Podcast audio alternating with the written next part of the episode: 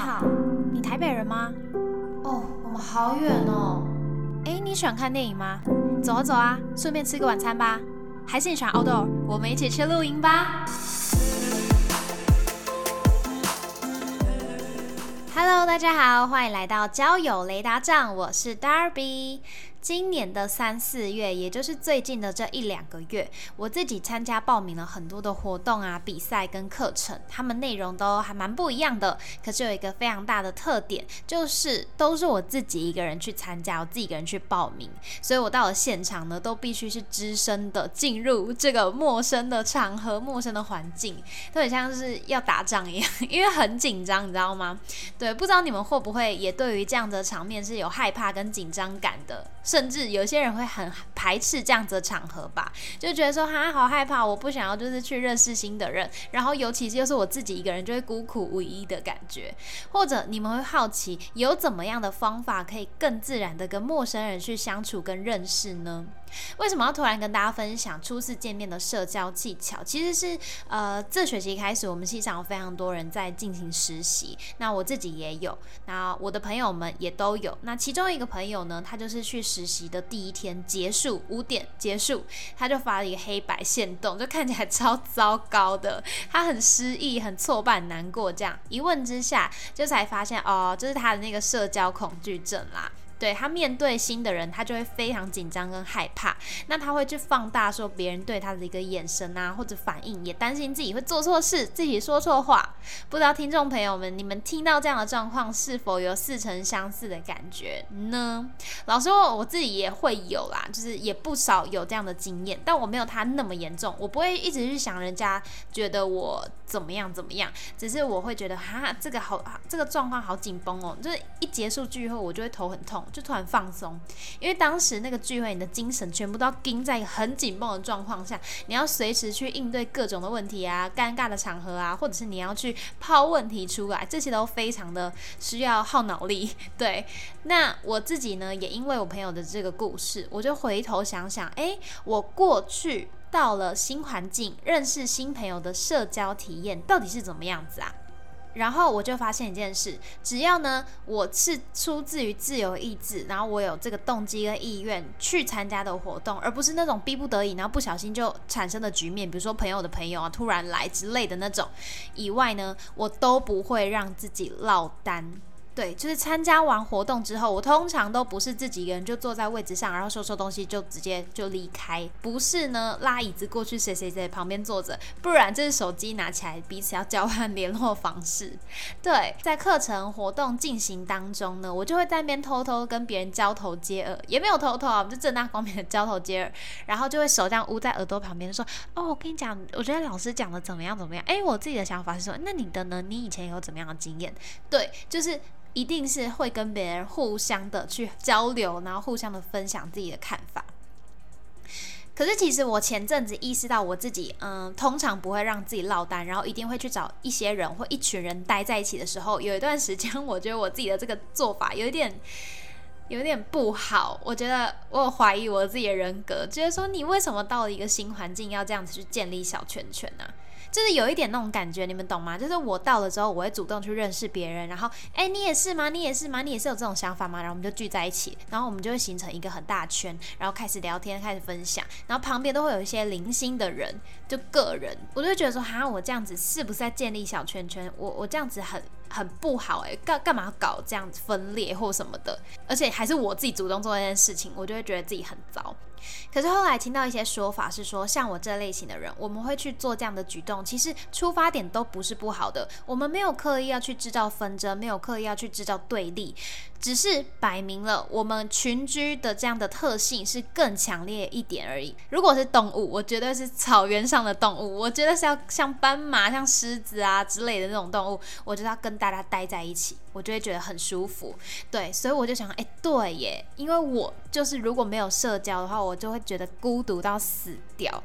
那我就再去细部的去了解，哎，我建立小圈圈的这个举动是什么意思，然后才了解到说，哇，小圈圈本人真的是超级无辜，他非常的中立，他是一个不带有恶意的言辞。小圈圈就是这个整个空间当中，你们有一群人，就是一圈这样子啊，那个。一圈这样子有说好或坏吗？没有啊，就觉得说只是因为我跟人在一起会比较放松跟比较舒服，所以我才会主动去找那些跟我气质相同的人，跟我想法相同的人待着。但也没有说这个圈圈的界限是很死的，只要不同的人就排斥在外啊。它是反过来非常的弹性，你只要想来就可以来，即便你的想法不同，但是你有说你想要来，那就都可以。那我们也会主动去看看，诶，谁需要帮助吗？哦，谁有什么想法，可能想要说说吗？那也都可以啊。所以这个小圈圈完全就是不是。像我们大家想的那种，就是霸凌场合的那种小圈圈，完全不一样。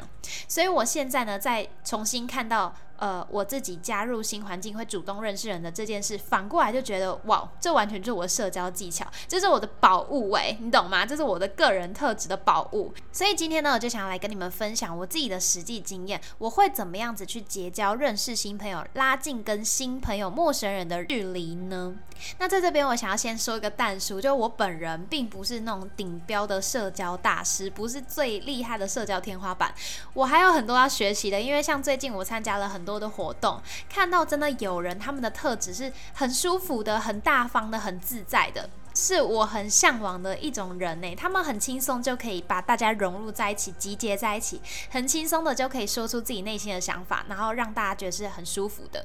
那那个是我也想要去努力加油的部分。那今天的话，还是就是以我自己的水平跟高度来跟你们分享。还有之后今天的这些内容，我也会详细的整理成文字，再发布成 IG，就会变成制图的部分啦。所以希望大家可以多多来追踪 Instagram，叫交友雷达站。那有兴趣的就可以帮我多多的分享，因为我真的觉得我是很认真的在做这些内容，所以希望大家可以来追踪，然后跟 Darby 可以做一些互动啊。因为我平时也会分享一些自己心里的想法，然后一些问答，我觉得大家的回答也都很有趣，希望可以一起进步喽。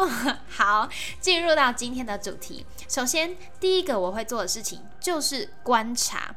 我进到那个陌生环境坐下来之后呢，我就会拿出手机，随意的滑滑，抵挡一下就是谁也不认识的尴尬感。可是呢，要记住，眼睛不是全部的都粘在手机上，当一个十足的低头族，而是呢，我还会眼观四面，耳听八方。我就在想想，哎，谁的脚步声近了，谁也走进门了？那个人是男生还是女生？他会坐哪边呢？会不会他有其他认识的人，刚好他们在聊天，或者是说他们聊的内容是对于这场活动、对于这场课程或比赛有先前的认识跟讨论吗？也许我可以加入他们呢，因为我要来参加，是我自己想主动有意愿要来参加的。那关于这件事情，我也可以分享很多，所以基本上这就是偷听人家讲话。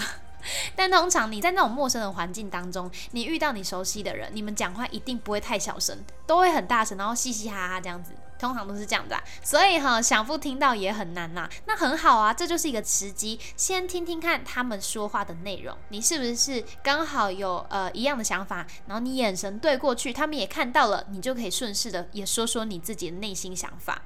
那另外，如果有人走进你、靠近你的位置坐下来之后，你也不要把自己的东西拿起来，包包拿起来就觉得呃，我不想跟你碰到，呃，我连头也不看人家一下。我通常会把包包拿起来，跟人家点个头，然后笑一下，说 “hello”，这边可以坐，这样子。那你就可以看看自己是否准备好要开始社交了。对，那这会是一个很好的时机。如果你还没有准备好要说什么话，也没有关系，你就继续保持友善的态度，笑笑之后装忙。对，就可以随便。呃，拿手机出来啊，然后假装要打很多字啊，然后笔记本拿出来翻啊，包包然后开始整理里面，就根本不用整理，就是装忙，让别人觉得你是因为很忙所以不能说话，而不是不想理他。至少你的态度还是保持在一个非常友好的状态。那如果你是觉得哎，OK 啊，有新的人来，那不妨跟对方试着对话看看，就可以开始顺势问问题，了解彼此。比如说，我会。跟他讲说，诶，你是在哪边看到这个活动的？你有没有曾经参加过这样子的比赛之类的？然后呢，会说出我自己的真实想法、真实的感受，像是，嗯，其实我今天是自己一个人参加，然后我是看到网络上就是有这个资讯，我就觉得很喜欢，我一直都很喜欢做这件事情，所以我就想来参加。但我自己一个人参加还是有一点紧张诶，或者是说。哦，我第一次参加这个比赛，有很多还不太知道的东西。我看刚才那些参赛的都好厉害哦，害我现在有点紧张，害我现在有点害怕。我们听到一个共同点，就都是我会表示我自己的不足，跟展露一点点我自己的缺点。你们会有疑问说，哈，为什么要在陌生人展现自己比较呃脆弱的一面呢？其实这个也是社交人际面的心理学效应，叫做美丽困境效应 （Beautiful Mass Effect）。这个美丽困境效应也叫美丽混乱效应。这个效应是指说，人们对于别人和自己去展现弱点的这个看法会有所不同。你自己要去揭伤疤，自己要去展现自己的短处，你会觉得很尴尬，很很。很羞耻，然后不敢说。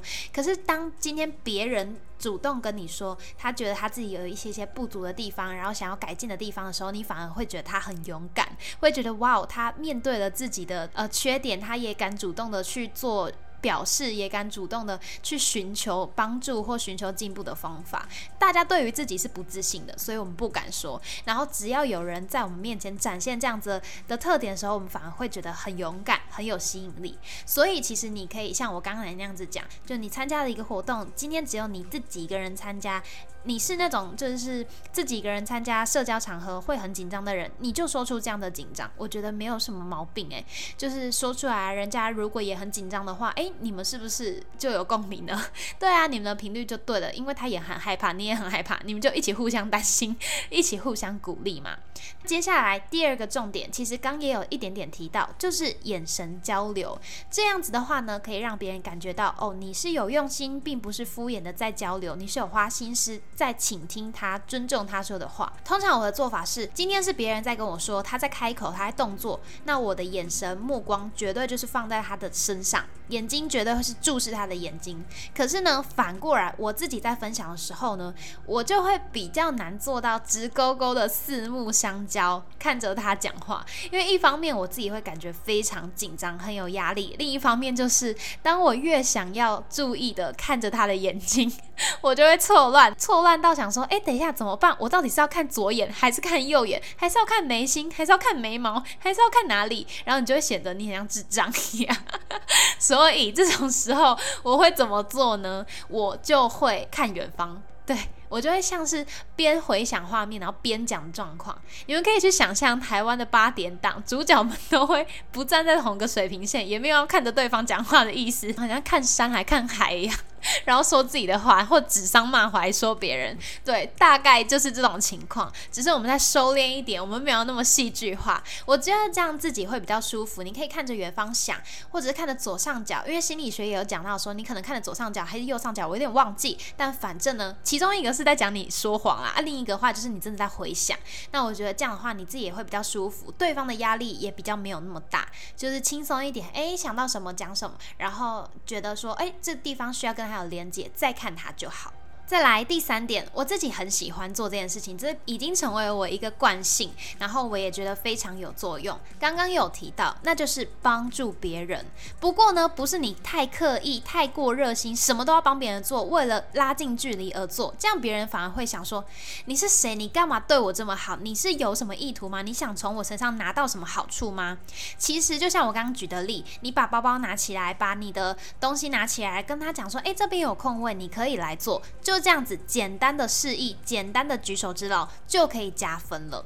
那我分享到我自己在高中的故事，当时就是班上转来了一位新同学，那这个女生她就坐在第一排。早上早自习的时候，每个人就是呃会坐在位置上吃早餐嘛。那打扫的人打扫啊，那我就是负责打扫新同学那一排走道的人。我就是从后面这样扫扫扫扫，扫到第一排的时候，就听到她手上在喝的那个铝箔包开始发生。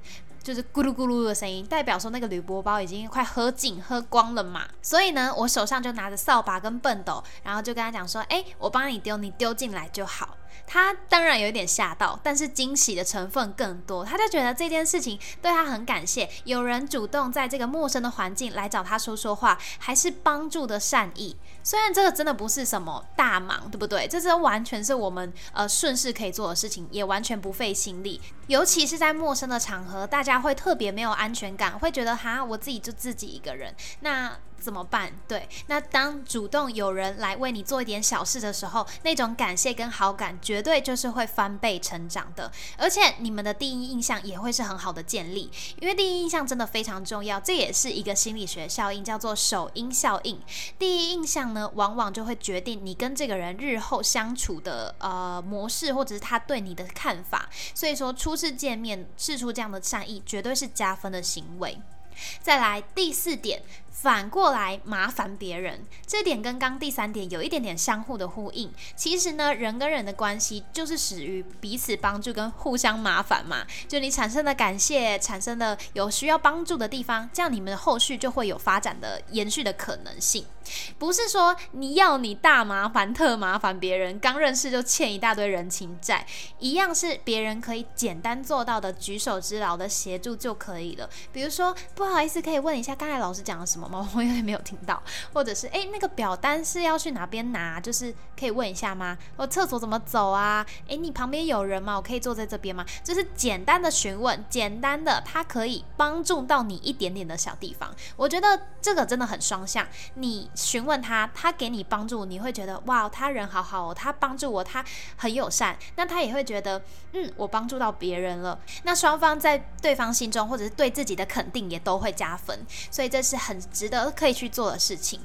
这个目的呢，主要就是让你先跟对方都有一个印象，打个招呼。那当然，你的感谢呢就要表现的明显，不要点个头就走。毕竟人家又不是说有义务一定要回答你这些，他们又不是工作人员，对吧？所以呢，你就可以就是表示你自己的感谢，就像我刚刚讲的一样，让对方在心中也觉得自己的呃善意是被肯定的，自己的付出是真的有价值的。还有很大的重点是在倾听对方说话的时候，你最重要就要表示出你的重视还有尊重。你可以主动去做一些疑问，去抛一些问题来做延伸，那就会有源源不绝的谈话内容，自己也会比较自在一点。像我嘛，我就是要跟别人熟，要在环境里面熟，我我不能就完全完完全全自己一个人。我当然还是可以，如果我今天真的心情不好，或者是怎么样，我当然还是可以。可是正常的我，开心的我，我会很想要跟人家建立连接，我会很想要跟人家认识，所以。我就会在这个环境当中去找跟我站在同一个阵线的人。然后不要吝啬给出你的称赞，这一点呢，我自己觉得我有点像西方人，因为西方人在路上也会跟陌生人有一些 small talk 嘛，他们可能会觉得说，哎，造型很好看，穿搭不错，食物看起来很好吃，味道很好闻，他们就会给出自己的称赞。那其实我在日常生活中也类似这样子，我朋友也会觉得说，哈，你干嘛？你怎么那么敢呐？或者是你怎么敢跟陌生人讲话或什么的？